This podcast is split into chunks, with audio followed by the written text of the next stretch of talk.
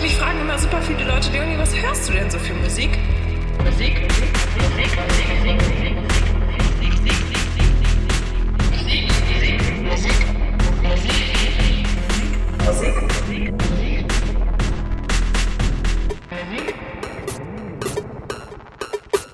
Nicht zu viel, Kollege, nicht zu viel!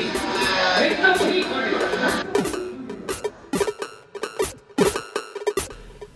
We are nowhere and it's now. Und damit hallo und herzlich willkommen zu Deep Talk von Eigentlich Alles, dem Musikpodcast. Wer den Titel gelesen hat und eventuell schon weiß, um was es sich da dreht, der wird den Text jetzt wahrscheinlich auch gemerkt haben oder gewusst haben, was es, äh, welchen Song es sich handelt. Es geht um Conor Oberst. Conor Oberst ist ein ganz, ganz toller Musiker und ich will ihn nicht allein besprechen. Das habe ich auch einen ganz tollen Menschen eingeladen dazu. Das ist der Arne. Hallo Arne. Hallo Norbert. Hi.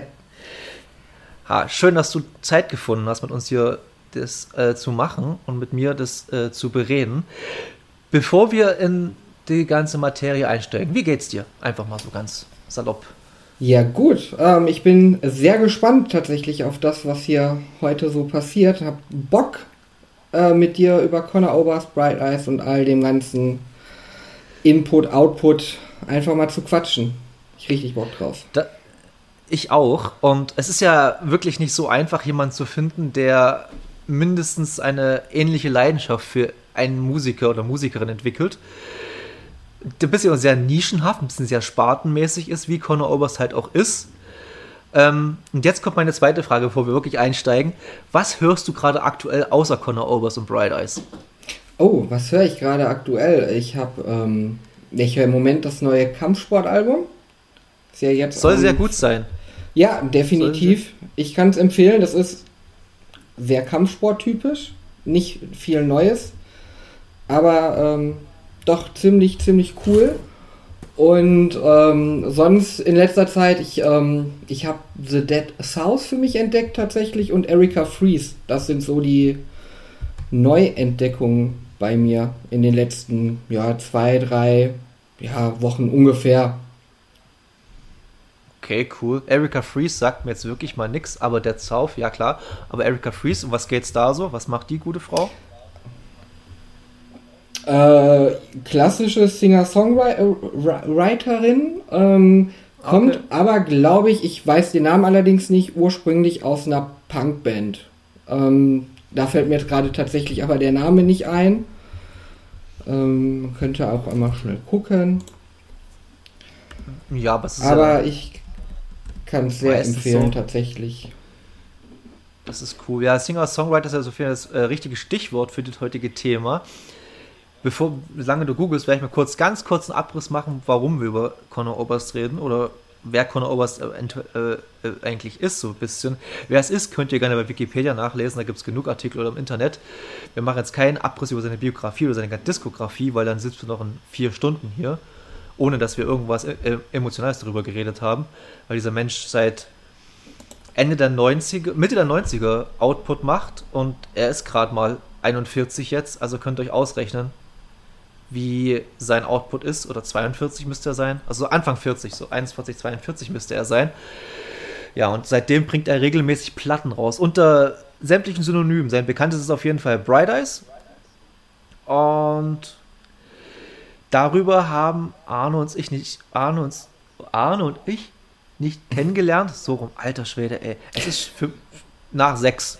Ich, eigentlich bin ich schon auf äh, Feierabendmodus, sorry. Nee, ähm, nee, aber ich würde gerne von Arne wissen, wie er Conor Obers wahrscheinlich über Bright Eyes kennengelernt hat. Tatsächlich ähm, ist das eine ganz absur oder ja, absurde Geschichte irgendwie. Ähm, das war, es müsste 2005 gewesen sein. Ich glaube, es war die American Idiot Tour von Green Day. Äh, ich hole ein bisschen aus. es war, ähm, wir sind da mit immer, einem, immer. sind da mit einem Bekannten hingefahren tatsächlich und halt zurück und da lief halt Musik ähm, im Auto danach. Und ähm, ich hatte zu dem Zeitpunkt Singer, Songwriter, Folk Music relativ wenig bis gar keine Berührungspunkte.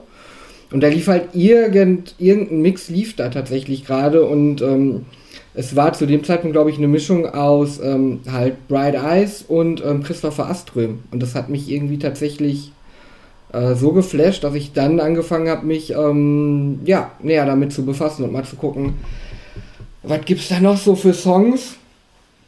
Und äh, ja, so fing das Ganze tatsächlich an. Also eher durch Green Day. Verrückterweise. Eigenartig. Auf jeden Fall Christopher Aström könnt ihr auch mal auschecken, auch ein ganz toller Musiker. Habe ich jetzt auch lange nicht mehr gehört, aber war mal so eine Zeit lang ein bisschen auf meinem Rotation. Da erzähle ich mal ganz kurz, wie ich zu Conor Oberst gekommen bin. Gehen wir noch ein paar Jahre weiter zurück. Das war so ums Jahr 2002. Ähm, ich hatte da zu der Zeit einen sehr guten Freund, den Alex, und äh, der hat bis heute immer noch einen größeren Bruder, einen älteren Bruder. Und der war immer relativ der Coole, was Musik angeht. Über den haben wir ganz viel kennengelernt. Und der hat auch immer so Mix-CDs gemacht und Mixtapes und da haben, hab ich, haben wir mal bei ihm zu Hause gesessen und irgendwas gehört. Und da lief, und ich bin mir nicht mal sicher, welcher Song, aber irgendein Song von der Fevers and Mirrors. Und ich war, ich glaube, es war Arionet. Ich glaube, es war Arionet von Fevers and Mirrors. Und ich war so dermaßen geflasht von dieser, äh, ich weiß nicht, Emotionalität oder was weiß ich, was, wie man das beschreiben soll, mhm. dass ich ihn gleich an, dass ich gleich äh, den großen Bruder von meinem Freund damals äh, angehauen habe, gesagt, was ist das, wer ist das? Und er hat mir gesagt, das ist Bright Eyes und seitdem war ich dann ein bisschen in einem Rausch. Kann man wirklich schon sagen, Rausch. Und da habe ich dann bis zu dem, das äh, Fevers and Mirrors, das zweite Album von Bright Eyes, unter anderem äh, dieses Jahr 20-jähriges Jubiläum, bin ich recht, recht gespannt, weil er sogar eine Remix-Version davon rausbringt. Eine Remix? Ah, okay. Ich habe nur die Remastered LP bestellt. Tatsächlich. Ja, was heißt, ja, was heißt Remix? Aber hier, äh, das war falsch ausgedrückt, sondern viele Songs neu aufgelegt. Mit ah, okay. sämtlichen Gästen und Gästinnen. Ah. Wie halt zum Beispiel äh, Halai mit Phoebe Bridges zusammen. Oder Großartige Version. Tatsächlich. Mm, äh, bin ich nicht ganz so. Ich finde nee. da die Original immer noch, immer noch ein bisschen besser, ja. Ja, okay. Ja, ich kann da wahrscheinlich, kann... wahrscheinlich ist die nostalgische Ader in mir vielleicht noch. Es ist auf jeden Fall eine sehr gute Version. Ich mag Phoebe Bridges auch sehr gern. Lustigerweise habe ich Phoebe Bridges über Conor Oberst kennengelernt, weil ich sie in seinem Programm, in seinem Konzert als Vorprogramm gesehen habe. Eh, genau gleiche Geschichte auch bei mir. Tatsächlich. da waren wir wahrscheinlich auf der gleichen Konzerttour. Ja. Wo er Solo gespielt hat, so, Solo Akustikgitarre. Die Rumination, Ruminations Tour war's. Yep, yep, yep, yep, yep. Genau, ich war danach bei der, bei der, oh Gott, ja, kommen wir gleich drauf, wie, wie, wie oft und warum wir live, warum wir live gesehen haben. Ähm, genau, jedenfalls Furious and Mirrors und die habe ich mir dann besorgt. Die gab es Gott sei Dank im hiesigen Plattenladen damals hier oder Technikladen, muss man dazu sagen. Ja, und dann saß ich als, was, 2002, als ja, 16-Jähriger, 16-Jähriger, saß ich dann hier und in meinem Kinderzimmerchen und habe diese Platte hoch und runter gehört und das äh, Booklet dazu, jeden, jeden Text hat durchgelesen und ich kann bis heute von den ersten, also ich sag mal von der, vom ersten Album bis zur Digital Ash jeden Text auswendig, wirklich von Wort, Wort, für mhm. Wort. Das ist, das hat sich so in mein Gehirn eingebrannt, weil ich das mit jedem Album so gemacht habe. Ähm, und wer Conor Obers kennt, der Typ hat keine kurzen Texte. der Typ, der schreibt, der schreibt Kurzgeschichten teilweise. Ja. Definitiv, vor ja. allem auch also über Songs auch hinweg einfach, ähm, gerade in den ersten Alben, ne?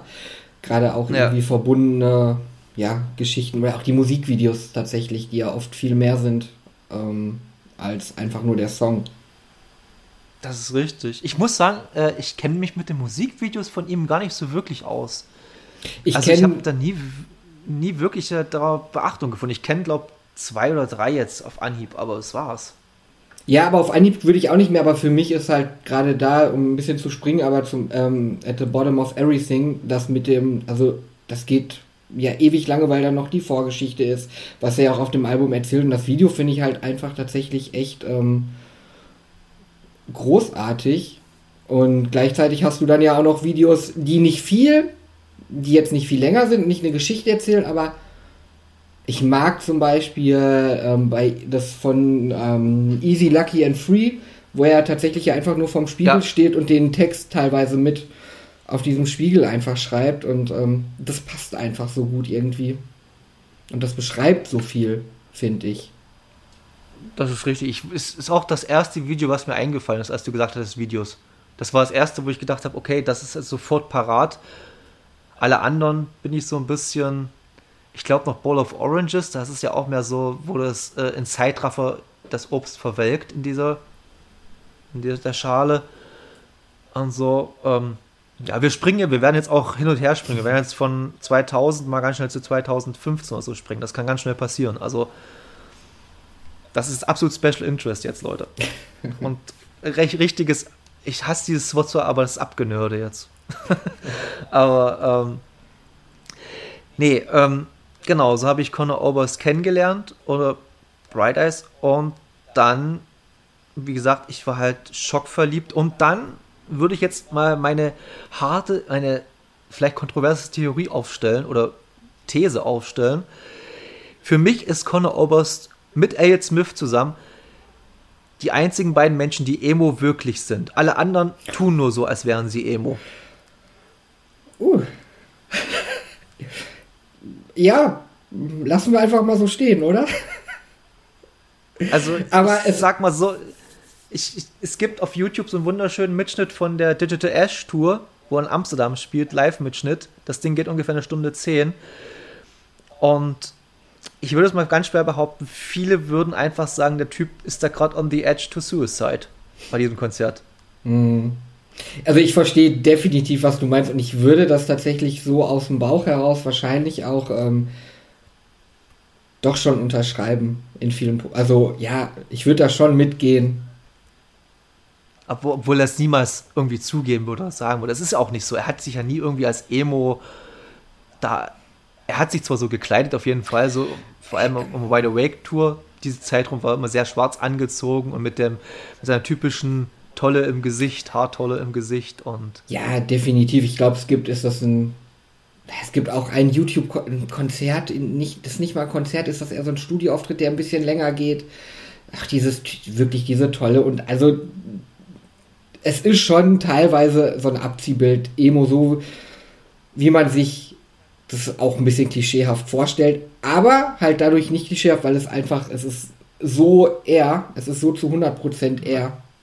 Einfach. Ja, und ich habe ich hab jetzt auf in Vorbereitung nicht, das ist jetzt falsch gesagt, aber ich habe jetzt wirklich in den letzten Wochen äh, vermehrt ihn gehört, also seine, seine ganzen Output und so ein bisschen durchquer gehört weil es gerade mir ein bisschen gut tut, weil selbst diese ganzen Tragik und Melancholie, die er irgendwie so durch seine Musik ausstrahlt teilweise, ist mir ein gutes Gefühl gibt, einfach, weil er seine, seine Stimme mich jetzt über 20 Jahre begleitet und es klingt total pathetisch, aber irgendwie ein Freund geworden ist. Weil er mir sein gesamtes Herz ausgeschüttet hat in seiner Musik und ich irgendwie das Gefühl habe, ich kenne ihn. Mhm. Obwohl es natürlich absoluter Bullshit ist. Aber der Typ, der hat halt wirklich so dermaßen, äh, ja, bildliche Texte und eingängige, eingängig, eingängig nicht, sondern eindringliche Musik, also die wirklich, ey Leute, hört euch Poison, Poison Oak an, dann, ich glaube, was Schmerzhafteres habt ihr, glaube ich, euer Leben noch nie gehört. Ja, aber das stimmt, da, da können wir uns auch gleich nochmal also noch genau drüber enthalten, genau, weil hm. eingängig ist es halt nämlich gerade die ersten Alben ja so Überhaupt nicht. Es, ich, es ist, su nee, es ist super. Falsch, es ist super sperrig. Es ist. Ja. Ähm, aber genau das ist es, glaube ich, was auch ich gerade an den, ähm, besonders an den ersten Alben ähm, so mag. Auch was seine, was seine äh, Stimme gerade am Anfang angeht, dieses typische Zittern, dieses äh, ja fast, ja weinerliche ist es nicht. Ich, Zittern trifft finde ich eher ganz gut. Also ähm, was er, er wirkt immer ver verzweifelt, finde ich. Ja, Es wirkt immer sehr, sehr verzweifelt, wenn er singt. Ja, stimmt. Verzweifelt ist es auch, und, aber ich würde es halt auch nicht wein, weinerlich mag ich es nicht nennen Nein. eben. Nein. Aber, und das ändert sich, finde ich, ähm, im Laufe der Zeit und kommt dann aber irgendwann wieder. So. Ich glaube, das trifft ganz äh, gut. Ich glaube, so den richtigen Schnitt für seine ganze Karriere war die Casadega. Ja. Ich glaube, das, das war der absolute Schnitt für, für, für, alles, was danach kam. Genau, und ich fand genau, weil, weil Casadega war für mich als Bright, Eye, Bright Eyes Album tatsächlich das erste ähm, Album, wo er, ähm, wie sagt man, wirklich eine Singstimme hatte. Weißt du, was ich. Das stimmt, ja. So, er, er, hat, er hat richtig gesungen. Es war klar, es hatte nicht mehr dieses Zitternde, es hatte nicht mehr dieses, ähm, dieses Leidende, sondern es war wirklich sehr auf die Musik fokussiert. Es war anders produziert. Es war ein großartiges Album, das also äh, ohne Wenn und Aber. Aber das war tatsächlich ein, ein Bruch, finde ich, im Stil. War auch der Punkt, aber trotzdem, wo ich ihn ein bisschen verloren habe danach.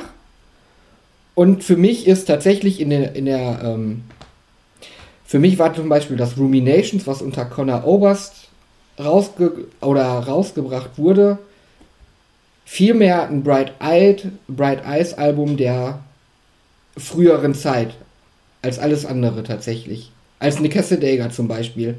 Ein Rumination ist für mich ein Bright Eyes Album vom Sound her. Äh, da habe ich jetzt letztes Interview mit ihm gesehen da ging es halt um, das war bei NPR, glaube ich, nee, äh, NPR nicht, KXP genau. Und äh, da hat er gerade das äh, Salutations gespielt, also was das Nachfolgealbum ist, sozusagen.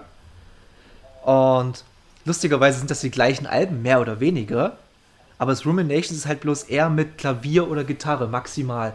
Und lustigerweise ist das bloß eine Demo, die er an sämtliche Musikerfreunde geschickt hat, um, um eine Band zusammenzustellen des Ruminations. Und da hat, hat die Plattenfirma zu ihm gesagt, ey, das bringen wir mal limitiert bisschen als, oder das bringen wir mal als äh, Platte raus. Vielleicht will, interessiert das ja jemanden. Und dann auf einmal in der ersten Woche wurde das so hart verkauft, dass sie eine Neupressung gemacht haben, also auf Normalpressung gemacht haben.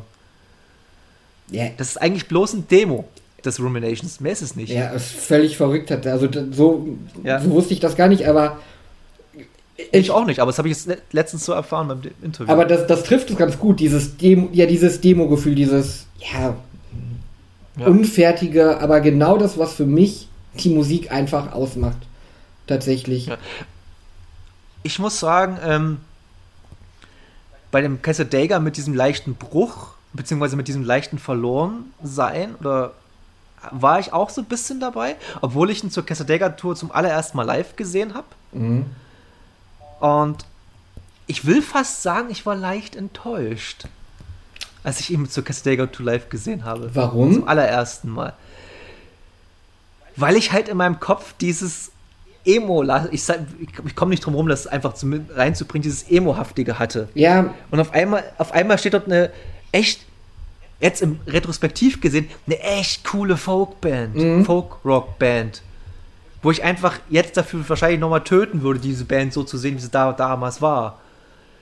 Aber zu dem Zeitpunkt, da war ich äh, Anfang 20, wollte ich einfach nochmal ein bisschen den leidenden Conor Oberst sehen. Ja, ich, ich kann. Ich einfach den, ja. Ich kann das voll nachvollziehen, halt dieses. Ähm, ja. Es war ein. Also Cassidaga, der, der Song hieß ja, glaube ich, auch. Es war ein. Ohne jetzt auf den Text einzugehen, den habe ich gerade tatsächlich nicht im Kopf, aber es war ein cooler Folksong zum Mitsingen. Und es hatte so. Du meinst Four, Four Wins, oder? Ach, Four Wins, Song. ja, danke. Genau. Ja. Also, ein richtig guter Folksong, aber zum Mitsingen und es hatte nicht dieses.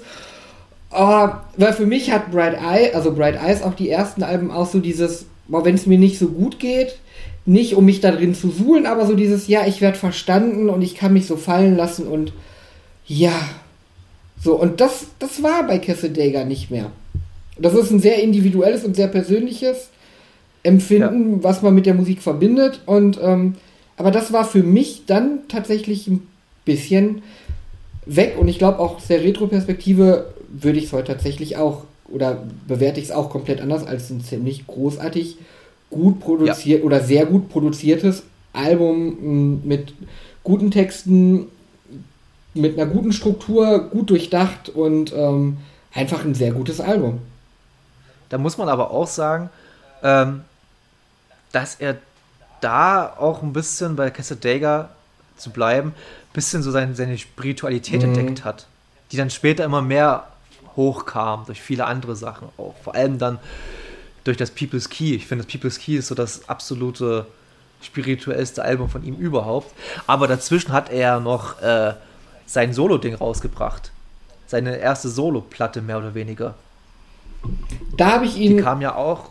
Da habe ich ihn komplett kam ja auch 2008, glaube ich, oder so ähnlich. 2008 kam es. Und ich war gespannt. Ich habe mir die, glaube ich, blind gekauft. Ich habe die einfach blind gekauft, weil ich dachte, das ist Conor Obers, was kannst du falsch machen? Und die ist gewachsen. Die ist wirklich gewachsen bei mir. Am Anfang war ich auch so, hm, naja. Ich überlege gerade, du musst mir mal kurz helfen. Ich bin, ich muss ehrlich sagen, ich bin ein bisschen auch gerade jetzt bei Wikipedia am Start. Also das erste war ja das mit der Mystic Valley. Nee, das, das, das, das ist das Nachfolgealbum. Das davor noch. Das mit hier. Mit in der Hängematte. Mo wo er in der Hängematte. Genau, mit, mit, mit Moab zum Beispiel war der erste. Oder Sold Out war, glaube ich, der erste Song. Auf der. Ja, ich glaube, also genau auf der Hängematte. Wo an der Hängematte so rumfläzt, dieses schwarz-weiße Cover. Ja. Genau, genau. Und das kam, glaube ich, 2.8 oder 2.7 raus. Ich könnte natürlich auch Wikipedia jetzt aufmachen, aber irgendwie will ich das gerade selber wissen, alles. Ja. da, will ich, da will ich mein äh, super Fanboy-Tum ein bisschen selber testen.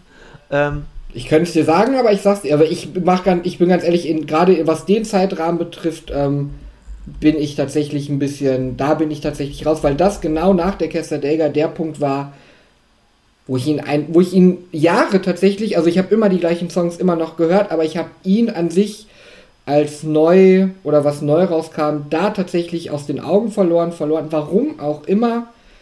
Ich kann es dir nicht mal sagen. Ich kann mich noch erinnern, dass ich, also die Songs würde ich wahrscheinlich erkennen. Ich fand halt ähm, zum Beispiel I Don't Wanna Die in a Hospital, wenn der Song überhaupt so heißt, fand ich ein super ja. Ohrwurm. Fand ich großartig. Ja, das, das, das ist halt auch das. Ähm, man merkt, wahrscheinlich Leute, die jetzt äh, ein bisschen so salopp über ihn drüber hören, so ein bisschen quer, die würden es nicht merken, was Bright Eyes ist und was vielleicht seine Solo-Sachen sind, von den neueren Sachen jetzt. Das ist so ein bisschen, das verschwimmt so ganz leicht, finde ich. Mhm. Aber wenn, wenn man das wirklich kennt, dann hört man sofort, dass da bei seinen Solo-Sachen was anders ist. Nicht was fehlt, sondern was anders ist. Weil Mike, Mike Mogus und Nate Walcott, die halt Bright Eyes, die sind ja zu dritt Bright Eyes, offiziell. Und ähm, die haben dann anderen, die haben noch mehr Einfluss auf ihn. Oder die haben dann noch irgendwie, sie können seine Ideen anders umsetzen, als er es solo macht. Das ist irgendwie ganz eigenartig. Ähm, ja, dann kam halt, wie du halt sagst, die mit Outer South, die mit der Mystic Valley Band. Und da hat er mich wieder so 100% gehabt. Weil ich das Album finde ich bis heute, es wird eines seiner schwächsten Alben bis jetzt betitelt. Ja. Überhaupt von seinem gesamten Output und ich finde es eins seiner stärksten halt. Das ist total eigenartig. Ich muss mir tatsächlich, ich gucke mir jetzt tatsächlich mal eben kurz die, ähm, die Playlist von diesem Album an. Ich muss es jetzt einfach mal tatsächlich doch machen. Ey, da, da ist der Song Ten Women drauf und es ist ein ah, grandioses okay. Song. Einer der besten Texte von ihm, finde ich. Ken, also sagt mir dann jetzt auch, und ich glaube, das ist halt auch so ein Ding, wenn ich sage, ich habe ihn verloren, ist es einfach, ich habe keine Erinnerung, sondern irgendwie kennt man es oder kenne ich es dann doch irgendwie. Ja. ja. Aber man muss natürlich auch eins sagen, ähm, der Typ hat ja, wie gesagt, wir reden jetzt von der Zeitspanne von, ich glaube, 97 kam sein erstes Brightside, Brightest Album raus. Davor hat er auch schon was rausgebracht und mhm. mit anderen Bands zusammen und so. Und bis heute bringt er kontinuierlich Musik raus. Unter anderem, ich würde fast sagen, mein zweitliebstes Projekt nach Bright Eyes ist für mich der Parasidos weil das so komplett was anderes ist. Und dieser Parasitos ja, ja. ist einfach laut, also ist wirklich laut, ist hart, ist Punk mit Hardcore gemischt, viel, viel Geschrei und ja, ich finde, ich lieb's einfach. Ich habe heute noch mal die erst, das erste Album gehört, was lustigerweise im gleichen Jahr rauskam wie die Fevers and Mirrors 2002. Das erste dieser, dieser Parasitas-Album.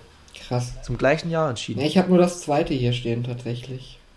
Das zweite ist auch fantastisch. Das kam 2014, 15, mhm. 15 glaube ich, raus. Aber merkt man auch einen Unterschied schon mal. Aber das ist auch das, der S. Connor Obers nicht der Hauptsongwriter bei dieser Parasitos. Das ist dann der Bassist. Ich habe gerade seinen Namen vergessen, aber der Bassist ist der Hauptsongwriter bei den ganzen. Bei, und bei den Parasitos. Und äh, trotzdem ein super geiles Projekt. Definitiv. Aber bis jetzt bis jetzt bloß zwei Alben rausgebracht und Ja. Aber tatsächlich. Ich hätte mal, ich, ich hätte sie fast mal live gesehen, aber naja. Okay. Ist tatsächlich aber, weil du sagst, es ist dein zweitliebstes Projekt, also da bin ich, ähm, nee. Da, also, ist lustig. was das zweite Projekt ist, ist bei mir sowas von eindeutig, allein durch die, ähm, durch die Kombi an Sängerinnen und, oder an Sängerinnen und Sänger ist, ähm, das, es ist halt Better Oblivion Community Center, also, großartige. Ja, ist auch fantastisch, definitiv. Groß, ohne Frage. Großartiges ohne Frage. Ding. Aber lustigerweise ist das bei mir am meisten bis jetzt untergegangen. Krass. Ich habe es jetzt nicht so oft gehört. Also ich habe es gehört und ich habe es nicht mal hier stehen. Das ist für mich eigentlich schon das ist eine Schande. Ich habe hab sogar generell sehr wenig Sachen von Conor Obers hier stehen, muss ich mal ganz ehrlich sagen, auf Bright Eyes. Das ist eigentlich schon fast eine Schande, aber es ist einfach so. Also auf Platte. Ich habe vieles ja. auf CD noch hier rumstehen. Oh. Mein Kater, der dreht, der dreht, dreht gerade ein bisschen durch hier. Sorry, sorry, falls man das hört, aber der hat irgendwie gerade einen, einen, Rappel. Also ich höre nichts. Keine, keine Ahnung. Ähm, nee, ähm, um, wahrscheinlich ist er auch ein großer, will er irgendwas sagen. Bright Eyes, er hat, er hat, er ist jetzt gerade mal fast vier und hat, glaube ich, mehr Bright Eyes gehört als die meisten Menschen in ihrem Leben zusammen. äh, nee, äh, wann hast du Bright Eyes zum, oder Conor Obers zum ersten Mal live gesehen? Oder wie und warum? Zu der Ruminations Tour tatsächlich. Wirklich? Ach, das war sehr spät. Super spät tatsächlich, ja, aber weil tatsächlich, ähm, ja, wie gesagt, aus den Augen verloren so ein bisschen. Ich glaube, ja. also wie gesagt, ich habe ihn ja halt immer gehört und dazwischen von wegen Platten kam dann dazu, ich habe mir dann irgendwann, ähm, ich glaube, das war auch meine teuerste Anschaffung an Vinyl, diese, ähm, diese grüne Box mit den Studioalben zugelegt. Mhm. Tatsächlich. Mhm. Ja. Und ähm, ja, und dann, wie gesagt, Ruminations. Und dann war es aber auch klar, als die Tour irgendwie war, ähm, wo ich dachte, okay, jetzt muss ich ihn sehen, war ein, ich fand ein bockstarkes Konzert. Um, allein aber auch für Phoebe Bridgers, aber es, er war, boah, ich weiß gar nicht, ob es ihm so gut ging an dem Abend. Ich kann es nicht sagen, aber es war einfach ein, trotzdem ein geiles Konzert. Er wirkte, ja. Ich war ja, du warst wahrscheinlich in Köln ja. auf dem Konzert und ich war halt in München beim Konzert. Und ich glaube, ich weiß, was du meinst, weil ich hatte ja wirklich das Gefühl so, okay, er ist wieder der bisschen alte Connor zu dem Zeitpunkt gewesen. Du hast richtig gemerkt, dass er halt zwar 10 Jahre, 15 Jahre älter ist, aber trotzdem immer noch so ein bisschen, er wirkt immer noch wie dieser kleine, verstohlene mhm. Junge. Irgendwie. Obwohl er jetzt, wie gesagt, Anfang 40 ist. Trotzdem wirkt er immer noch wie dieser kleine, verstohlene Junge. Ja. Der irgend, irgendwie genial ist. Voll. Also wirklich, er ist wirklich genial. Da komme ich jetzt zu meiner zweiten These, die sehr kontrovers ist, wo ich schon öfters mal Kritik bekommen habe. Für mich ist Conor Oberst der beste Lyriker aller Zeiten. Kein, Wider also, kein, keinen großen Widerspruch von mir, da tatsächlich. Das ist sehr gut. Ähm, weil, weil ich habe noch nie, selbst, ich glaube, selbst Bob Dylan muss seinen Hut ziehen vor. Und Neil Young, die müssen die Hüte alle ziehen vor Conor Oberst. Also selbst wenn man mit eben selbst wenn man nicht mit jedem, ich finde allein, wenn man den Input betrachtet, wie variabel der sein kann auch.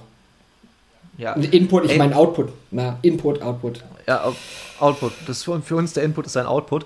Ähm, und wenn, wenn, wenn, wenn mich Leute fragen, warum, dann sage ich, äh, ich gebe euch einen einzigen Text und dann, dann widerlegt ihr mir das bitte. The Calendar Hung Itself von der Furious and Mirrors ist der, dieser Text. Ich glaube, noch nie hat jemand auf der ganzen Welt äh, eine verzweifelte Teenagerliebe so beschrieben, so gut beschrieben wie er. Noch nie hat das irgendjemand geschafft. Es wird auch nie wie, wie jemand schaffen, glaube ich nicht. Mhm. Ja, gut. Äh, da habe ich ja, warte mal, ich habe ihn zur Ruminate, ich können wir mal wieder live zurück. Ich habe ihn zur Castellaga Tour zum allerersten Mal gesehen. Dann war auch so ein bisschen Luft. Da habe ich ihn zur People's Key Tour nicht gesehen. Das weiß ich noch. Da habe ich ihn aber, ich habe ihn auch nicht zur hier Solo-Tour gesehen, zu seinen Solo-Alben damals hier zu South. Ich habe ihn dann erst wieder zur Upside Down Mountain Tour gesehen zum ersten Mal. Okay, also insgesamt ja. Vier, viermal? Habe ich jetzt ich, fünfmal? Ich habe ich hab, ich hab vier, warte mal, warte mal, ich habe ihn da gesehen, da. Ich habe ihn fünfmal live mhm. gesehen. Fünfmal habe ich ihn live gesehen. Und zur Upside Down Mountain Tour, warte mal, zu irgendeiner Tour waren First Aid Kit äh, Vorgruppe. Und das war auch fantastisch. Oh, ja. Das war, das war zur Upside Down Mountain Tour, genau, weil die haben nämlich da mitgesungen, teilweise bei ihm beim Live-Konzert. Genau. Grandios. Das war auch grandios. Habe ich sie auch kennengelernt dadurch. Also ich kannte äh, Lions Roar, kannte ich schon den Song. Mhm. Aber der war mir nicht so krass präsent. Ich wusste, dass ich ihn gut fand. Dann habe ich diese zwei Frauen da live gesehen als Vorprogramm und bin einfach geschmolzen. Ja, definitiv. Also ich wusste, ich habe First Aid Kit unabhängig davon kennengelernt, tatsächlich. Oh, das ist natürlich doch geil. Ja, und dann war es ganz witzig. Ich habe halt das eher, also The Lion's Roar gehört. Und dann ist ja, ich glaube, der letzte, vorletzte Song ist ja King of the World. Und, und so, hä? Die Stimme, die kennst du doch? Und so geguckt und so, ah, macht Sinn. Es passt. Und dann gibt es ja zum Beispiel auch ähm, vom, ich glaube, es ist vom Haldern Pop auf YouTube, wo auch immer, also genau. Das, äh, die Lua-Version ist auch ähm, eine der schönsten ja. tatsächlich. Also die Version auf YouTube ist echt schön. Da gibt's, da gibt's aber, da gibt's, Entschuldige, da gibt's noch eine geilere, und zwar von Kardinal Sessions. Da singt er auch mit den beiden Lua zusammen. Ah, okay. Die sagt mir gar nichts und tatsächlich. Geh einfach das Lua ein. Und das ist halt auch, und das finde ich halt das Krasse, jetzt gehen wir wieder zu Bright Eyes, oder beziehungsweise zu Conor Oberst.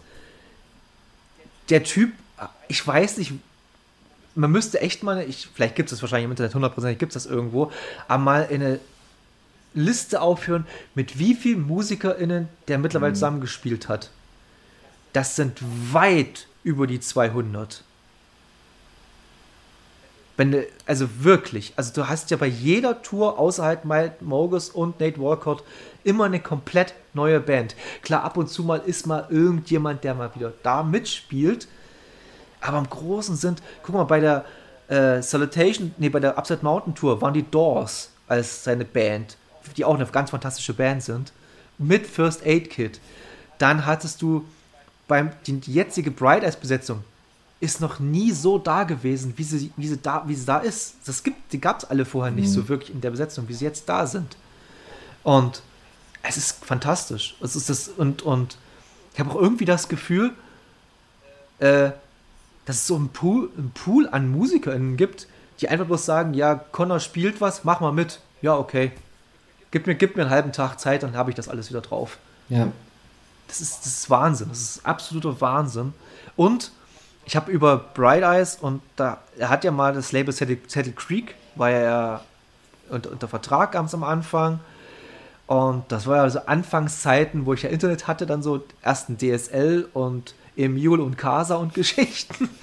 ähm, und habe dann auch ganz, ganz viele andere Bands und Künstlerinnen kennengelernt. Wie halt The Faint, Maria Taylor, äh, Azure Ray, ich, da könnte ich jetzt anfangen, Leute.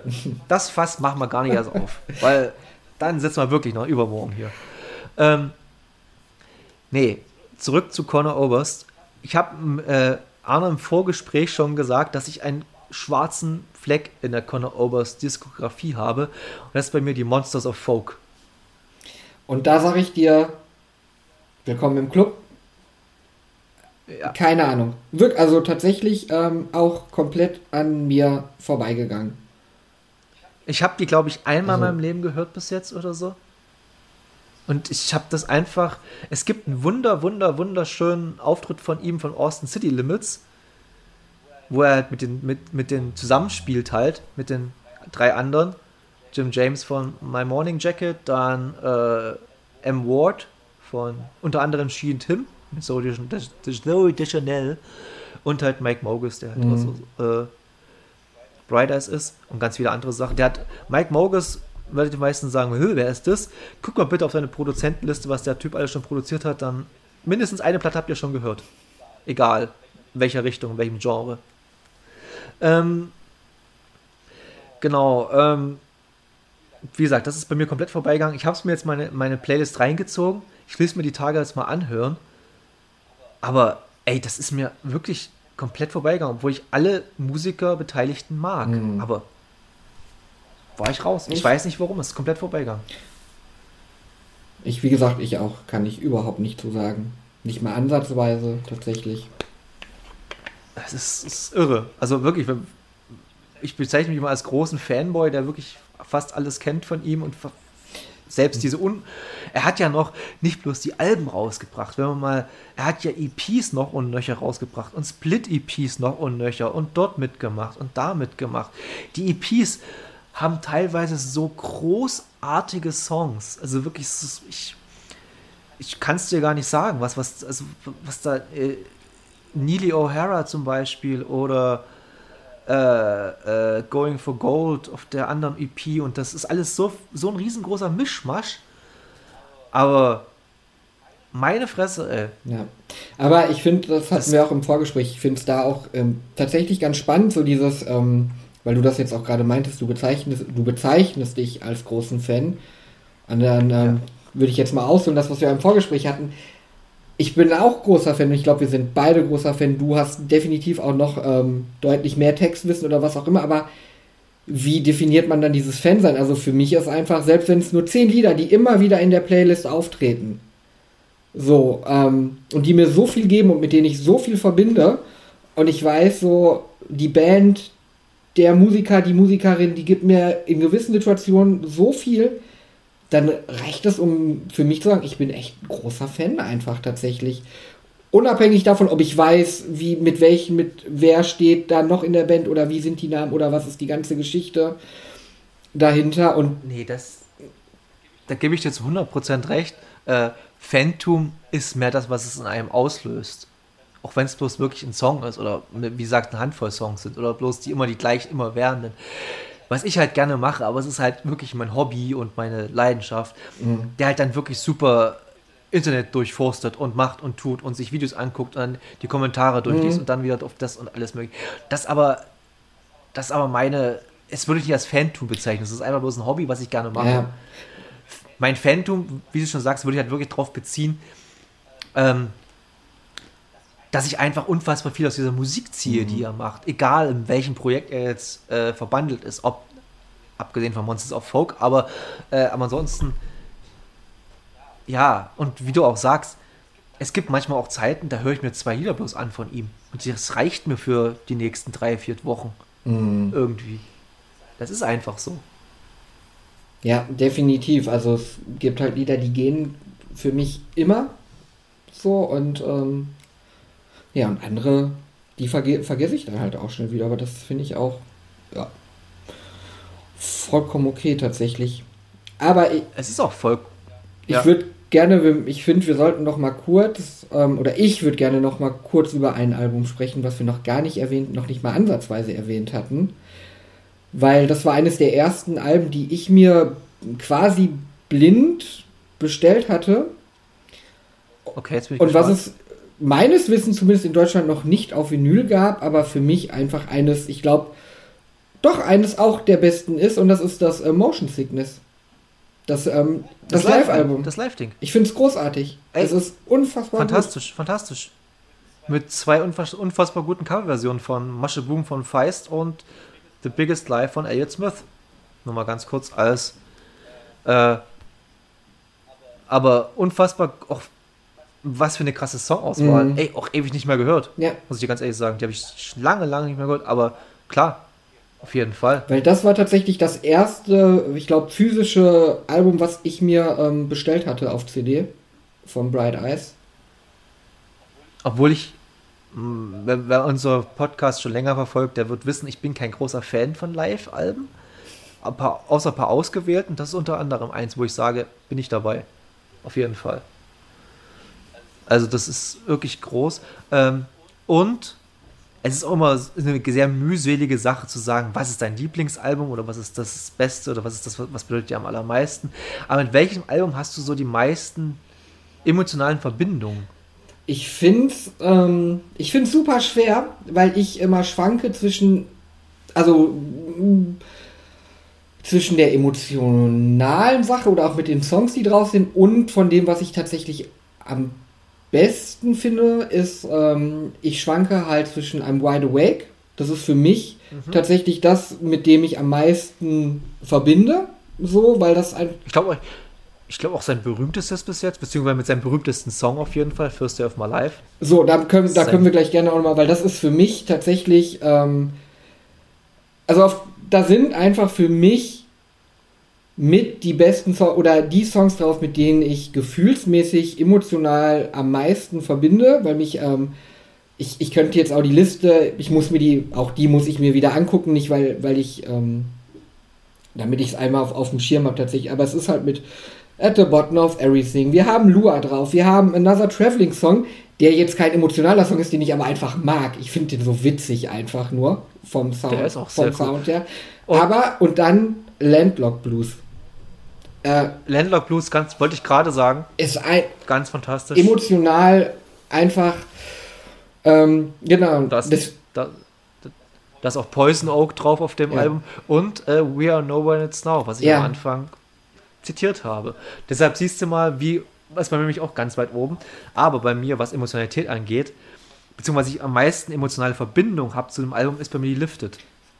Und das wir. Die Lifted ist bei mir so ein Album, also ich hatte 2003 eine relativ äh, einschneidende Operation mhm. und äh, ich hatte einen Discman mit und eine CD geschenkt bekommen und das war die Lifted und die habe ich drei Tage lang nur gehört. Also wirklich, ich habe ich hab die wirklich fast, weil ich nicht gerade geschlafen habe oder irgendwas anderes gemacht habe, ich die nur gehört, weil ich nichts anderes machen konnte, außer im Bett liegen zu der Zeit. Und ja. Und da, und wenn wir schon mal dabei bleiben, Conor Ober, beziehungsweise Bright Eyes, Conor Ober ist nicht in seinem Solo-Sachen, aber Bright Eyes, die haben immer eine Sache, die vielen Leuten vermiest, die Alben zu hören, und zwar der erste Track. Der erste Track geht meistens, ist meistens die ersten Minuten kein Song, sondern eine Geschichte, oder wird irgendwas erzählt oder irgendwie irgendwas. Und am Ausufer ist es halt bei der Lifted, weil bevor der Song da einsetzt, kommt erstmal sechs Minuten lang ein Gespräch zwischen zwei Personen, die im Auto fahren. Mhm. Ja. Und das musst du erstmal machen. Ja, und das zieht sich ja bei der, also deswegen, ich hätte, also Lifted wäre nämlich meine zweite Erwähnung gewesen. Ich mag Lifted ja. halt von dem, ich nenne es jetzt mal Storytelling. Erstmal hast du dieses lange Intro, plus du hast, ich weiß nicht, zwischen welchen Songs das kommt, aber dieses, ja, er geht halt aus, aus dem Raum, macht die Tür zu und dann wird da, kommt der, setzt der nächste Song ein und ähm, dann kommt You Will, auf jeden ja. Fall. Was davor ist, weiß ich gerade nicht, aber da kommt You Will. Genau. Ist ja auch ist ein Konzeptalbum. Ja, also, ne, und genau das ist diese ganze, ja. diese ganze Stimmung, die das Album halt trägt. Und das ist für mich, für mich ist also, I'm Wide Awake ist für mich so das Emotionalste und Lifted ist für mich so, so die Essenz von Bright Eyes.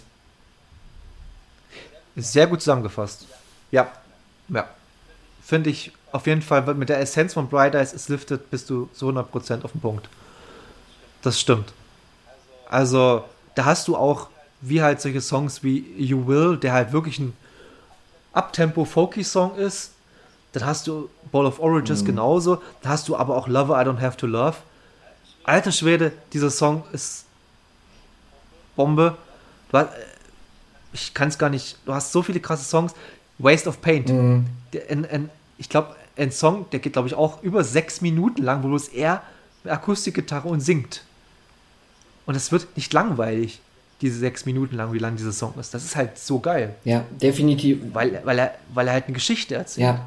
Oder Geschichten. Ja, genau, in dem Fall ja Geschichten und ja, Punkt eigentlich. Ist, Punkt. Man kann, das ist wirklich sehr, und man muss dazu noch sagen, äh, das Artwork dazu ist natürlich auch fantastisch. Ja. Vor allem bei der Furious Mirrors, das Artwork mit diesem wirklich Spiegel mm. auf der CD drauf. Ich habe bloß die CD gehabt bis jetzt. Ja. Ähm, großes Kino, großes Kino. Äh, Artwork ganz witzig dazu. Ich habe das Cassadaga Artwork nicht verstanden. Ich habe mir dabei, also du hast ja diese, bei der Cassadaga hast du ja diese silberne ähm, Hülle mit diesem ja. Spiegel dabei. Also so, wo dann die Botschaften ja. oder wo dann dahinter und dann ist noch ein Aufkleber dabei und ich habe mir den einfach draufgepappt und es war halt völlig falsch. Ich habe dieses ganze Artwork an sich ähm, nicht verstanden, als es frisch rauskam irgendwie das Album. Eigentlich ganz witzig. Ich ich könnte es dir jetzt gar nicht sagen, ich habe das noch nie mir an. Ja, in der CD war halt noch ein Aufkleber, ich weiß jetzt auch gar nicht mehr, wie der aussieht. Und ich habe den aber, glaube ich, an die falsche Stelle geklebt. Und Aber allein witzig, wie durchdacht das alles schon war und ähm, ja. Ja, und ich habe ja jetzt auch hier äh, das letzte Album von Bright Eyes rumstehen, das äh, Down in the Weeds Where the World Once Was. Ja, furchtbarer Titel, aber so ist es halt. Ähm, ja, sehr simples Design. Ich glaube, die müssen auch mittlerweile relativ simpel mit ihren Designs sein, weil es immer teurer wird. Und sagen wir mal ehrlich, trotz seiner ganzen Outputs und seines doch mainstreamigen Status im Indie-Bereich, also er ist wirklich, glaube ich, mhm. einer der mainstreamigsten Artists im Indie-Bereich, äh, er ist ja trotzdem kein Super-Selling irgendwas. Das ist niemand, der groß im Radio gespielt wird. In Deutschland habe ich ihn wahrscheinlich mal auf irgendwelche Studentenradios gehört, aber der läuft jetzt nicht bei Antenne Köln oder was weiß ich, was es bei euch so gibt. Was da so. Eins, eins live. 1 Live zum Beispiel. Ich glaube nicht, dass er dann nee, groß bei 1 Live gespielt wird. Ich glaube auch nicht. Ich glaube tatsächlich, was du sagtest, das ist so wie Elliot Smith ist ja. ähm, Connor Oberst oder Bright Eyes irgendeiner, der Teenie-Filme oder romantische oder Indie-Filme guckt. Jeder hat schon mal in einem Film einen Bright Eyes Song gehört. So, weil der wahrscheinlich. Für, ich würde sagen, First of My Life auf jeden ja. Den kennt jeder, der, der schon mal einen Zack Breath Film gesehen hat oder, oder irgend ja. sowas. Reden wir gleich auch noch über Songs, über einzelne? Kommen wir da auch noch? Gerne, gerne, gerne. Nee, gerne, aber gerne. das stimmt schon. Also ich glaube, das ist halt so, irgendwie kennt jede, jeder kennt irgendeinen Song, ohne zu wissen, wen sie da hört. Gerade. Tatsächlich. Das ist richtig. Obwohl ich immer noch so behaupten würde, dass Conor Oberst eine der markantesten Stimmen hat, die ich kenne. Also, denn wie, wie, wie, du halt, vor allem die frühen Sachen, bist du, bin ich halt vollkommen bei dir, dieses verbitterte, zitternde, was in seiner Stimme ist, verzweifelte, ich glaube, das kann bloß noch, hat, hat bloß noch vor ihm Elliot Smith so gekonnt. Ja. Und das war's. Ja. Und vielleicht noch eine andere Handvoll Leute, die, die mir jetzt nicht einfallen, aber trotzdem. Ey, das ist schon. Phoebe, Phoebe Bridgers, Entschuldigung, ich musste da kurz reingrätschen. Phoebe Bridgers finde ich auch ganz fantastisch. Äh, ich finde ihn, finde sie auch wirklich ein gutes, modernes, moderne Version von Connor Oberst. Ungefähr, kann man fast schon so behaupten. Mm, ich so ein bisschen. Gar, nee, finde nee, find ich gar gesagt. nicht, weil die sind schon sehr, sehr, sehr unterschiedlich, finde ich tatsächlich. Wenn sie nicht Sachen zusammen machen, finde ich sie schon sehr, sehr unterschiedlich. Also eher sehr, sehr, unterschiedlich ist jetzt auch, es ist schon irgendwie das nee, Genre, aber, aber, es ist schon. Ich weiß, was du meinst. Ja, es war, war, war falsch ausgedrückt von mir. Ey, ähm, jetzt komme ich gerade natürlich auf den Boy Genius. Ja, da empfehle ich immer wieder. Empfehle ich immer wieder Leuten, hört euch Boy Genius an. ja, müssen wir jetzt einen Cut machen, sonst dauert es wirklich lange, weil auch da, ich finde, da ist Lucy, ja, Lucy ja. Dacious ist für mich die, ähm, die schwächste in, ich mache gerade Anführungsstriche, die man nicht hört. Ja, ja. Ähm, aber da und. Ähm, wenn, wenn Lucy Dacus, Dacus, ich, ich weiß nicht, wie sie ausgesprochen wird, De keine Ahnung, Dacus, Dacus, die schwächste in einem Triumvirat ist, dann ist es schon wirklich sehr, sehr viel mit Julian Baker noch zusammen und Phoebe Bridges, ey. Ui, also ich habe mir die, äh, mal ganz, ganz kurz aus, okay. ich habe mir die Vinyl wirklich äh, blind gekauft. Ja. Also wirklich im, im, Plattenladen blind gekauft, weil ich einfach dachte, Phoebe Bridges, Julian Baker, hast du schon mal irgendwie gehört? Ja, Lucy Deckes sagt dir jetzt nichts. Nimmst du einfach mal mit. Und ich habe die Platte, glaube ich, an einem Tag viermal gehört oder die so. Ist ja, die ist auch einfach so verdammt gut. Also, die ist, ähm, ja, ich liebe diese Platte wirklich über dermaßen, auch weil alle drei Musikerinnen, ich finde die so dermaßen großartig. Also, ich finde da, ich ja. finde, ich sag immer, wenn ich Julian Baker ähm, Leuten näher bringen will, nehme ich immer irgendeine YouTube, auch Live-Version, wo sie in der Baustelle steht und Rejoice ähm, singt. Der ja, der ja. ja sehr, ich sag mal, ruhig, ja doch ruhig anfängt und jetzt auch noch gar nicht so besonders am Anfang ist, bis auf, dem, auf der Text. Der Text ist auch wow. Aber wenn sie dann ausbricht in ihrem Refrain und diese krass, einfach nur Gänsehaut. Und die, ihre Unterschiedlichkeiten dann alle zusammen in Boy Genius, ja, besser geht's nicht. Noch, noch ein klein, kleiner Funfact, bevor wir zu Connor zurückkommen. Äh, Julian Baker ist äh, die Gitarristin von Hayley Williams. Also von der Sängerin von Paramore. Ist Julia Williams gerade die Gitarristin. Okay. Ja. Schon wer, wieder was gelernt. Denn wer mal Hayley Williams jetzt live sieht in der nächsten Zeit mal, entweder äh, auf YouTube oder so live, eine, wenn eine sehr, ich finde doch charismatische, aber doch unscheinbar, mhm. irgendwie charismatisch, aber unscheinbare Person an der Gitarre steht, das ist Julian Baker. Und die Frau ist ganz toll.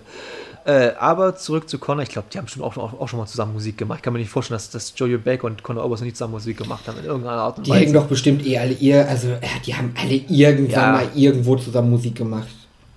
Gott, wenn die alle mal zusammen, wenn die alle mal ein, ein, also alle, mein Gott, Boy Genius, Connor Oberst, Bright Eyes, ach Gott. Das Ey, du weißt doch gar nicht, äh, was alles noch für Songs auf dieser Fevers and Mirrors äh, Version drauf sind. Ja. Mit diesem anderen. Jetzt, wir, wir kennen jetzt zwei. Das ist, glaube ich, Trust and Compare von, mit Waxahachie und Halai mit äh, Phoebe Bridges. Ich glaube, mehr gibt es noch nicht. Weiß ich nicht. Warte, ich gucke mal kurz bei Spotify. So viel Zeit muss sein. Bright Eyes. Nee, tatsächlich kennt man bloß die beiden bis jetzt. Und. Oh, warte mal. Oh. Irgendwas Neues ist rausgekommen. Aha. Warum weiß ich das noch nicht? Warum weiß ich das noch nicht? Son St. ID's Heaven, Companion-Version. Mhm. Okay. Haben wir, habe ich danach noch was zum Hören? Okay, sehr gut. Ähm, man lernt auch bei uns. Ähm, nee, du wolltest über einzelne Songs reden. Welcher ist dir da genau? Äh, hast du einen besonderen Song, über den du gerne reden Oh, mehrere, also, ja, ich weiß nicht, gibt es so eine Top, Top 4, Top 5, einfach aus verschiedenen Gründen. Können wir gerne machen. Ich liebe Top-Listen. Ich liebe Top-Listen. Okay, machen wir Top 3, Top 5. Top 5. Top 3 ist zu schwer. Top 5 okay. ist dann eher. Aufsteigend, absteigend. ohne Wertung. Äh, ohne Wertung, okay, dann. Ähm, einfach, einfach, die, einfach die fünf Songs, die jetzt ähm, If Winter Ends, für mich ein ganz besonderer Song. Okay. Einfach, ähm, ja, großartig. Dann, ähm, ich finde Easy Lucky Free. Lua, okay. Lua. Mhm. Dann, ähm, ich würde dann sagen doch At the Bottom of Everything. Okay. Und schlussendlich ist es dann, weil es für mich einer der schönsten Love-Songs und gefühlsmäßige Songs ist einfach First Day of My Life. Okay. Äh, wahrscheinlich ist es dann, wenn ich, wenn ich morgen frage, fünf komplett andere Songs. Äh, könnte ich mir, könnte ich mir gut Höchstwahrscheinlich, ja, definitiv. Ähm, bei mir ich hatte es ein bisschen Zeit zu überlegen, aber ich mache es trotzdem sehr spontan. Äh, Goldmine Gutted, mhm. auf jeden Fall. Ähm, dann äh, b -b -b Method Acting. Mhm. Finde ich auch einen ganz, ganz, ganz fantastischen Song.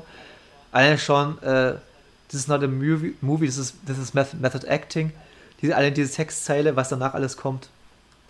Gold, einfach nur Gold mit Platin drumherum. Ähm, also wir haben jetzt Got My Got Method Acting.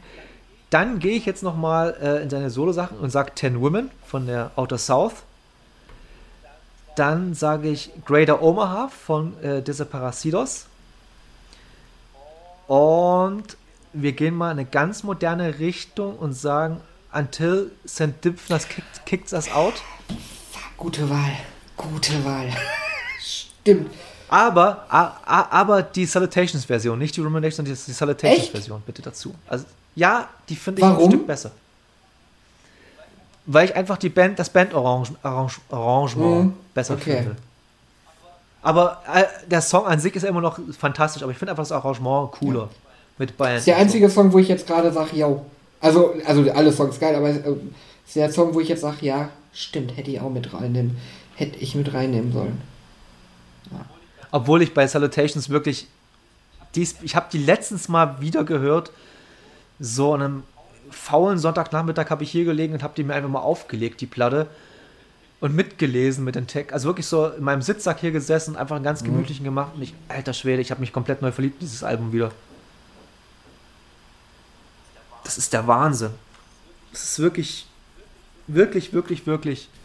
Ich hätte auch Barbary Coast sagen können oder fast jedes Lied von dem Album. Sunrise, mir fällt auch noch Sunrise, Test- Sunset ein. Also nicht von dem Album, du bist noch bei dem Album gerade, aber da würde ich, ich habe auch überlegt, ob ich Arinette dazu nehme. Ich hätte auch Ja. äh, ja, Kalender Hang wie gesagt, fünf Songs und das ist halt, du gesagt, frag uns, frag mich in einer Stunde nochmal, ich würde fünf andere nennen. ja.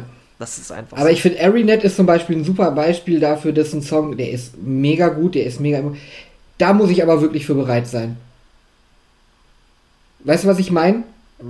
Ich verstehe genau, was Weil- du meinst, weil der, ist, der Song ist wirklich, der ist Ja. hart. Der ist wirklich, wirklich hart. Also, und also es ist auch wirklich, wo, wo viele Leute sagen würden, das ist mir jetzt zu traurig. ja, auch. Oder Ja. das trifft Und- ganz gut. Also, Ich, ich, ich würde sagen, traurig ist, ist dezent Ja. untertrieben. Dezent untertrieben. Also es ist wirklich, das ist, wie ich erst schon gesagt habe, vor ungefähr einer halben Stunde, warum er für mich der Prototyp Emo ist. Der einzige wirkliche Emo, den, ich bis jetzt gesehen habe in der Musiklandschaft, neben Elliott Smith. Das ist, da zeige ich einfach Arianet und sage, hier, bitte zeig mir irgendeinen Chemical Romance Song, der ansatzweise nur ein bisschen ähnlich emotional ist. Dann bin ich dabei. Aber das schaffst du nicht. Und ist halt leider so. Ah, nee, ähm, gibt's eigentlich noch mal, äh, ich glaube, wir können jetzt ewig weiter rumreden, aber ich würde so langsam, Richtung Ende hinsteuern. Ähm, gibt's aber eigentlich noch ein äh, paar Ane- Anekdoten, die du einfach zu Bright Eyes erzählen kannst? Konzertmäßig, aus dem Privaten, irgendein kleines Anekdötchen, das du halt mit, Bright Eyes oder Conor Overs verbindest oder irgendwie, was jetzt ein, einfällt. weil ich gerade so Anekdötchen an sich so gar nicht, weil tatsächlich ist, ähm, also ich teile schon gerne oder sage Leuten gerne, dass ich Bright Eyes höre, bin aber im Freundeskreis fast alleine damit und habe das quasi eher so Bright Eyes, Conor Oberst so ein bisschen eher wie mein, ich sag mal, mein Schatz. Also so, ähm, deswegen habe ich so Anekdoten habe ich gar nicht, aber es ist eher so, dass Bright, also ich sag bewusst Bright Eyes, weil es mehr Bright Eyes als alles andere ist tatsächlich. Ähm, Ja, ja, ja. ist halt tatsächlich die Platten oder die immer wieder landen. Wenn es mir, ähm, wenn es mir irgendwie nicht gut geht, landet äh, früher oder später ihr, also ähm, eine Bright Eyes. Entweder um mich diesem Gef und das, das finde ich das Schöne. Es geht irgendwie beides. Ich kann mich, das ich glaube, ich hatte das schon mal gesagt, so ein bisschen ähnlich, aber Bright Eyes schafft es, ich kann mich so ein bisschen in, in, in meinem Elend suhlen. So richtig, also wenn es mir scheiße geht, lege ich eine Bright Eyes Platte drauf und es geht noch mal eine Spur. So, jetzt fühle ich mich richtig scheiße. So, weil jetzt geht es mir noch beschissener, aber danach geht es mir gut. So, also es ist wie so, ein- so, ein- so, so ein reinigendes, ähm, ja, so, Es ist, es ist so eine Art Katharsis, die genau. du durchlebst in, dem- in dem Moment. Ja, ja. So, ja, ja. aber man kann sie auch hören. Ich finde halt, wie gesagt, ähm, First Day of My Life ist halt ist ein gute Laune-Song. Es ist Ey, der, einfach ein gute Laune-Song. Und der hat mehrere Das- davon. das- Und das geht. ja, ja, wollte ich gerade sagen. Das, das klang jetzt so die ganze Zeit, als würde er halt wirklich nur äh, den Weltschmerz besingen. Nee, nee, der hat wirklich ganz, ganz, ganz, ganz tolle Uplifting Songs, die, sich einem, die einen zum Lächeln bringen und zum Tanzen Ja. teilweise sogar. Voll. Und ähm, ja, deswegen, ich finde, Bright Eyes geht halt immer. Und das ist das Schöne. Und, aber Anekdote, ich finde, ich werde nie das Bild tatsächlich beim Konzert vergessen, weil mir das so neu war, weil er da viel mit Mundharmonika gespielt hat. Also bei der Ruminations Tour. Ich fand es irgendwie schon Ja. witzig. Ich wusste halt nicht, wie so eine Mundharmonika an sich, also klar, wie die funktioniert schon, aber dass ein Typ wirklich da auch angestellt war und nichts anderes gemacht hat, als die immer wieder in das Wasserglas zu tunken, die sauer, die trocken zu machen. Ich fand das einfach, ich fand es witzig, weil, mit, weil das so, es war fast schon ein absurdes Bild. Das muss ja, du musst es ja auch dann gehabt haben, diese, dieses Glas und Mundharmonikas, Ja, ja. was dann immer wieder raus und wieder trocken gemacht wurde. Ist jetzt nicht so eine spannende Geschichte. Ich fand es halt aber irgendwie witzig. Nee, das, das ist. Ey, wir, gehen, wir sind ja beide die Menschen, die viel auf Konzerte gegangen sind mm. und gehen werden. Und ich habe ja selber Musik gemacht oder mach, also ich mache bloß noch hobbymäßig, also ich habe früher, früher aktiver Musik gemacht, als ich jetzt mache, sage ich mal so. Und ich könnte mir nicht vorstellen, dass mir irgendjemand meine Sticks reicht oder irgendwie die Gitarre stimmt oder irgendwas. Ich finde das so absurd. Und dann ist halt so ein Typ da, wie du halt erzählst, der einfach bloß dazu da ist, um die Mundharmonika sauber zu machen. Wow. Ja. Das ist schon, das ist wirklich äh, absurd. Und vor allem, ich glaube, es ist dieser, ich weiß nicht, ob das sogar sein Bruder ist oder der ist ewig groß, mhm. dieser Typ. Der ist immer, immer dabei. Das, der, der ist mir schon bei so vielen Konzerten aufgefallen, weil er einfach so, das ist sein ich glaube, sein, sein, sein Roadie oder so, keine Ahnung, sein persönlicher Assistent. Und Conor Oberst, der ist halt wirklich bloß 1,65 Meter oder so. Der ist mhm. wirklich ganz, ganz kleiner Typ. Und dann sein Roadie ist irgendwie 2,2 Meter zwei oder sowas. Der ist wirklich ein riesen Vieh, dieser, dieser Typ. Aber okay, deshalb ist er mir aufgefallen. Ich habe jetzt so, ich habe die, hab die, die, Frage so ganz provokativ gestellt, ohne wirklich auch eine Antwort zu haben zu der Frage, äh, zu der Frage, Anekdote oder irgendwas mit Conor Oberst. Ähm, wie gesagt, die Casadega Tour, da, da sollten The Faint als Vorband spielen, die haben noch nicht gespielt. Ähm, ich habe die zwei brillanten Vorbands mit First Aid Kit und Phoebe Richards schon erwähnt. Äh, ich habe ja gerade wirklich, ich habe wirklich auch keine so krass großen. Ich habe beim Freundeskreis äh, meine beste Freundin, die Sarah, äh, die auch schon oft in diesem Podcast erwähnt wurde, in anderen Podcasts erwähnt wurde, äh, die teilt eine ähnliche Leidenschaft für Bright mhm. Eyes, aber nicht ganz so krass. Die sagt zum Beispiel, nicht wie, wie wir, dass man es immer auflegen kann, und sie sagt, die braucht zur Bright Eyes hören ihre Momente. Die kann es nicht immer hören. Die kann nicht immer Conor Overs hören, weil diese Stimme zieht sie immer Kann ich runter. nachvollziehen, definitiv. Ja, ja, ja, sehe ich auch vollkommen ein. Ähm, aber so an sich, ich, ich bin es auch mittlerweile leid, weißt du, ich mache das jetzt so, diesen, dieses missionarische schon seit fast 20 Jahren, Leute, Leute zu missionieren, Riders zu hören, langsam habe ich keinen Bock mehr, weil wenn sie keinen Bock haben und lieber ihre scheiß andere Musik hören, hm, nicht mein Problem. das ist aber ähm, okay. ja, ja, ich habe gestern eine wunderschöne Nachricht bekommen auf Instagram vom Carsten, äh, der gesagt hat, äh, durch dich habe ich so viele tolle Musik entdeckt, die ich nie, noch niemals entdeckt hätte.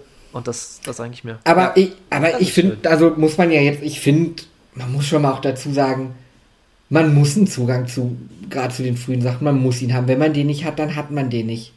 Also. Nee, aber man, man, man, man ich, ich würde jetzt niemanden, wenn ich sage Bright Eyes oder Conor Oberst, würde ich jetzt niemals sagen, ey, hör dir mal If Winter Ends an. also, das würde ich jetzt nicht unbedingt sagen, weil mh, hm, wenn er irgendwann äh, Drive of a Fucking Cliff singt, ist vielleicht nicht ganz so geil. Aber hör dir dann von mir aus die Salutations an. Ein sehr, sehr rundes Folk-Rock-Album, was es so in der Art und Weise sehr selten gibt heutzutage. Mhm.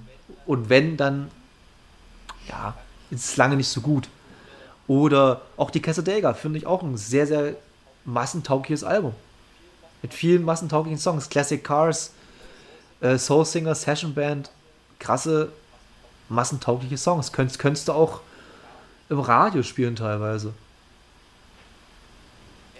Ey, auf Monsters and Man kommt auch im Radio mit Little Talks. Das ist, das ist auch ungefähr fast die gleiche Körbe, die man ab und zu mal ich, von Connor Ich glaube, mit dem Gedanken werde ich jetzt einfach mal gleich ich glaube, da werde ich mir mal ein paar Gedanken machen, ob ich diese Massentauglichkeit, also ich fände es ich vollkommen, ich fände gut. Ich habe da nicht so dieses, so, oh, kein, keine Band darf, keine Musikerin darf berühmt werden, weil ich die jetzt kenne und so also gar nicht.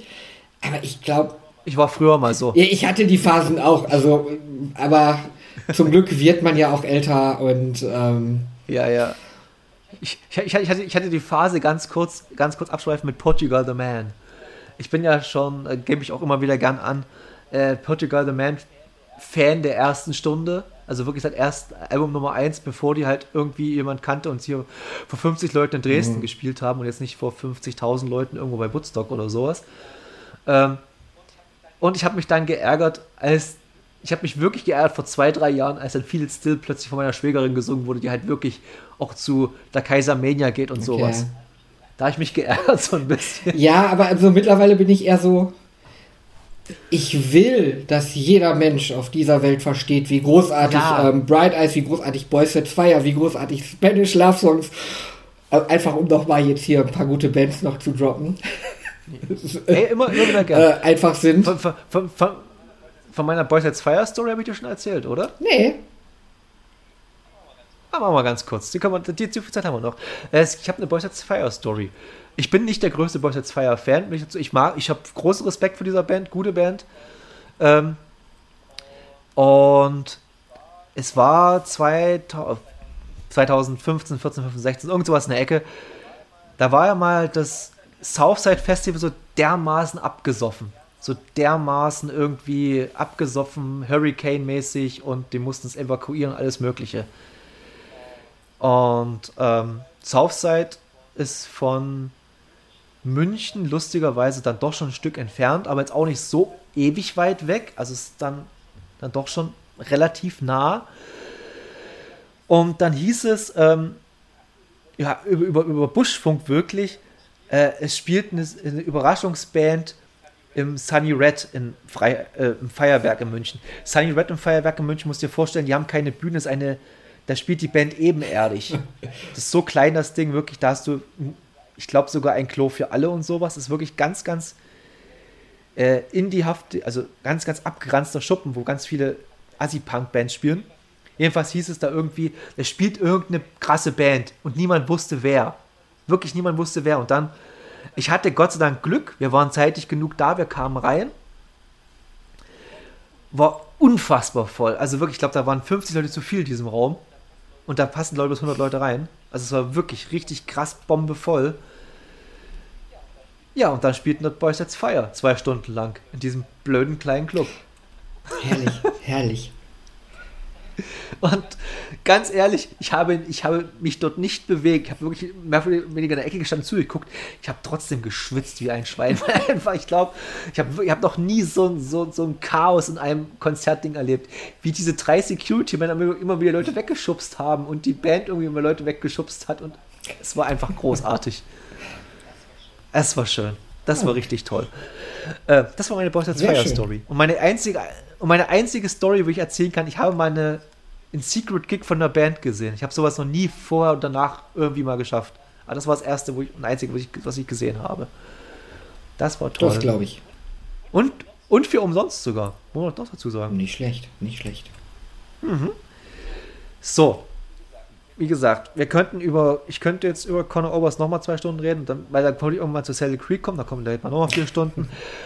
Und dann kommen wir mal wieder zu Boy Genius, dann nochmal fünf Stunden. Deshalb würde ich jetzt einfach sagen, vielen Dank, Arne, dass du dir Zeit genommen hast, mit mir über dieses sehr nischige Thema zu reden. Ja, vielen Dank für die Einladung. Das war sehr schön. Ich habe mich da sehr sehr gefreut und ich hoffe, wir hören uns nicht das letzte Mal, weil wir haben äh, bestimmt noch so ein, zwei Punkte, auf denen wir gerne, gerne mal reden würden. Zum Beispiel, ich hätte, habe schon, eine, äh, aber da würde ich gerne noch einen anderen Freund dazu holen, zu dritt, dass er mich von Pop-Punk bekehrt oder zu Pop-Punk bekehrt. Oder mir, oder mir, mir erklärt, warum Pop-Punk doch nicht so beschissen ist, wie ich es wie, wie finde. ja, wäre eine Möglichkeit. Das, ja, können wir gerne mal machen. Sowas mag ich immer gerne. Ich will ja auch mal machen, ich will ja auch mal unbedingt mal machen, dass mir Leute erzählen, warum die Ärzte gut sein sollen. Ich will es gerne mal wissen, weil ich es nicht verstehe. Aber ja. So viel zu dem Thema. Ich habe mich wieder unbeliebt gemacht am Ende. Jetzt mache ich noch mein, ich habe jetzt einen Auftrag bekommen, habe jetzt immer wieder am Ende meinen äh, Monolog runterzufahren, runterzufahren runterzurasseln. Äh, folgt uns auf den Social Media Plattformen, äh, Link in den Show Notes folgt unserer Playlist bei Spotify, Link in den Show Notes. Äh, gebt uns vielleicht eine Bewertung bitte ab, das wäre ganz lieb bei Spotify und iTunes oder wo immer Bewertung abgibt. Aber bitte bloß gute, weil negative mögen wir nicht. Wir sind dann doch nicht so cool. Ähm, ähm, und ja, hört und äh, hört uns weiter, empfehlt uns weiter. Vielen Dank fürs Zuhören. Vielen Dank nochmal, Arne. Gerne. Und dafür, da sage ich da jetzt Tschüss und schönen Abend, Tag und lacht euch.